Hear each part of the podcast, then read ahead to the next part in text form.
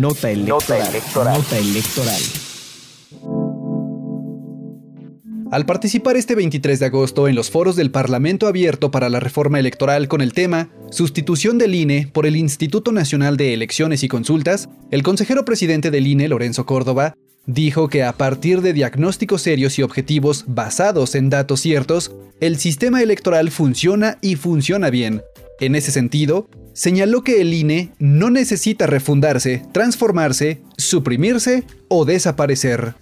En la Cámara de Diputados dijo que de no concretarse una reforma, el sistema electoral no está en riesgo y se podría ir a las elecciones de 2023 y 2024 con las reglas que hoy se tienen. Si atendemos a la evidencia de los procesos electorales celebrados en los últimos ocho años, una reforma no es necesaria, indispensable ni mucho menos urgente. Es decir, si no se lograran los consensos para una reforma en esta legislatura, no se afectaría el funcionamiento de nuestra democracia. Nuestro sistema electoral no estaría en riesgo y podríamos ir sin duda a las elecciones de 2023 y 2024 con las reglas que hoy tenemos que nos generan resultados legales y legítimos igual que en el pasado reciente. Destacó que una reforma debe partir de diagnósticos claros y contar con el consenso de las fuerzas políticas. Siempre va a ser pertinente la reforma electoral siempre y cuando desde mi punto de vista, se cumplan tres condiciones básicas. Uno, maximizar el consenso. Una reforma que sea aprobada por una mera mayoría. Segundo, que se haga a partir de esta línea progresiva, gradual y evolutiva de las reformas previas, en la lógica de mejorar lo que hoy tenemos una reforma que altere condiciones de funcionamiento, que ponga en cuestión lo que hoy ya no es un problema, es decir, la credibilidad de los procesos electorales, es una reforma que lejos de mejorar lo que hoy tenemos podría ser regresiva. Y tercero,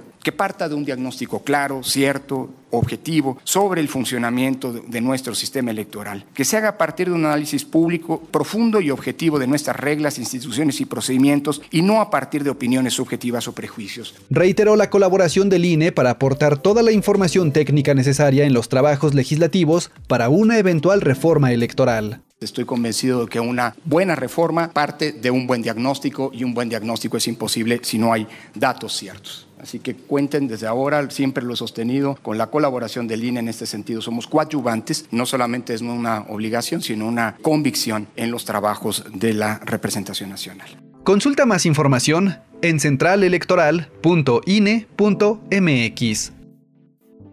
Nota electoral. Nota electoral. Central Electoral.